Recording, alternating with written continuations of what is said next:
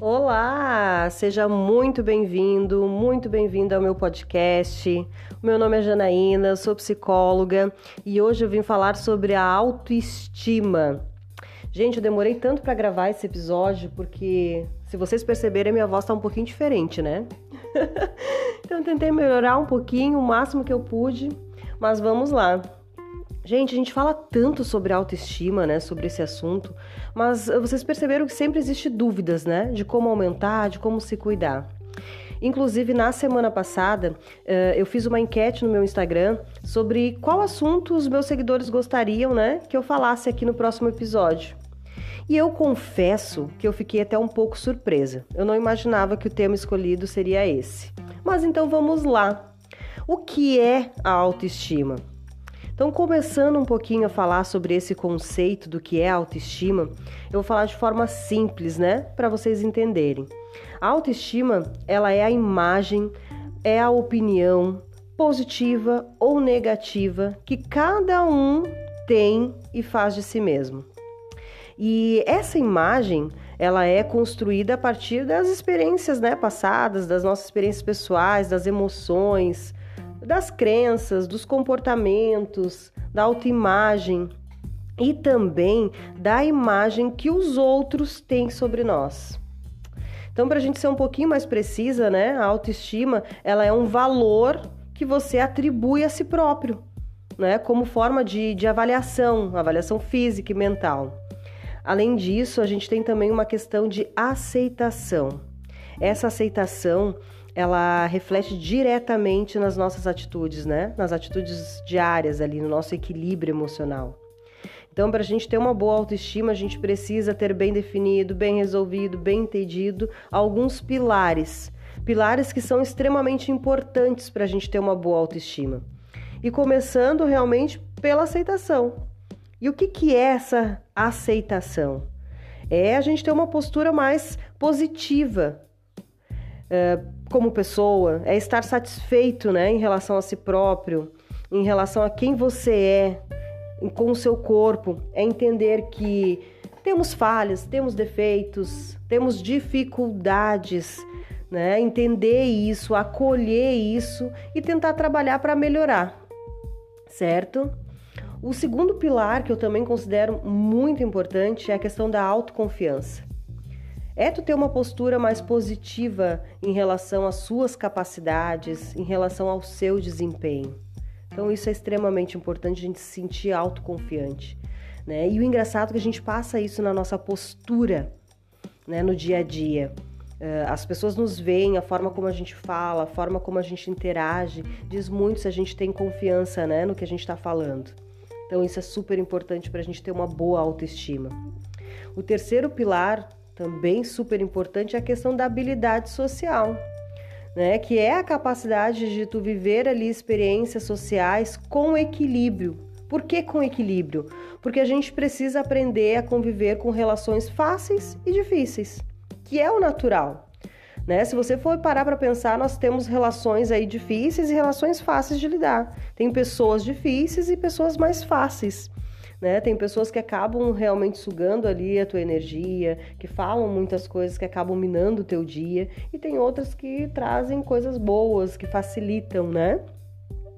Então, quem tem uma autoestima elevada, quem tem uma boa autoestima elevada, tu consegue observar através de algumas características, certo? Vamos falar um pouquinho dessas características. Quais são elas? Como que tu consegue identificar se tu tá com uma autoestima legal ou se aquela pessoa que está próxima de ti também tem uma autoestima legal?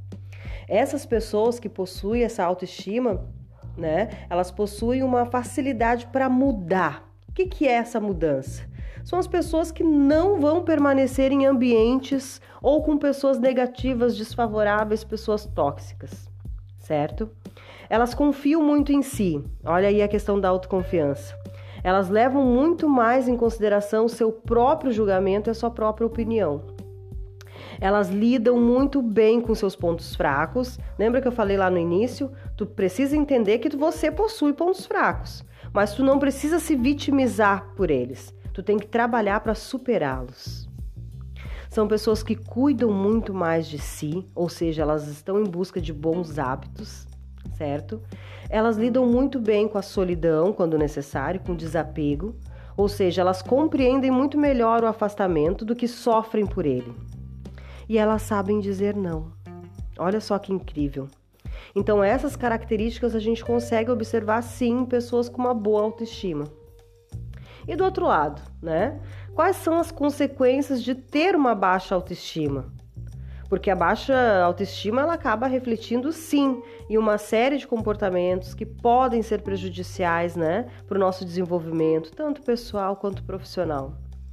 Uma pessoa com uma baixa autoestima, ela pode, por exemplo, ter dificuldade de dizer o não, como eu falei anteriormente, e ela pode desenvolver, em algumas situações, até compulsão alimentar, né? se sentir inferior, incapaz. Eh, você consegue observar uma pessoa com uma baixa autoestima pelas seguintes características. Muitas vezes vão apresentar, sim, essa falta de confiança, em algumas situações, uma certa timidez, um medo de se expor, um medo de falar muitas vezes na frente de outras pessoas, né? O medo de ser rejeitado, acaba problematizando ali todas as suas limitações, acaba não sabendo receber muito bem essas críticas. Ela precisa de elogios, precisa que as outras pessoas enxerguem ali o que ela está fazendo. Ela acaba se comparando muitas vezes com outras pessoas, né? E possui um perfeccionismo muito grande. Porque tudo que ela faz nunca tá bom o suficiente. Né? Ela tá sempre ali muito insegura, ela não consegue expor o que ela tá fazendo, ela não consegue levar adiante, né? Porque ela precisa do perfeito. Mas o perfeito tá dentro da imaginação dela, dentro do ideal dela, né? Então ela não consegue reconhecer ali que já tá ok, que tá legal. Ela não reconhece suas vitórias, os seus sucessos, né? Então tu deve estar tá se perguntando: eu já sei né, as características de uma pessoa que tem uma boa autoestima, eu sei quais são as consequências de não ter uma boa autoestima. Então, o que, que eu faço para aumentar essa minha autoestima? Gente, a terapia ela é necessária para que você crie né, ferramentas de superação, para que você desenvolva melhor as suas capacidades. Né? Na terapia, tu vai conseguir identificar quais são os pontos que você precisa trabalhar.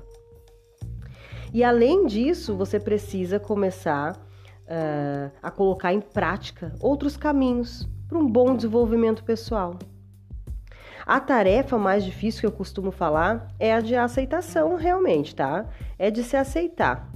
Então você precisa começar a focar no seu conhecimento, compreender os seus pontos fortes, os seus pontos fracos, as suas limitações né? Entender o que você pode fazer para tentar melhorá-los. Você precisa ser um pouco mais realista em relação às suas expectativas, né? Não fique buscando ali pela perfeição. Você já ouviu falar naquela frase antes feito do que não feito? É isso aí.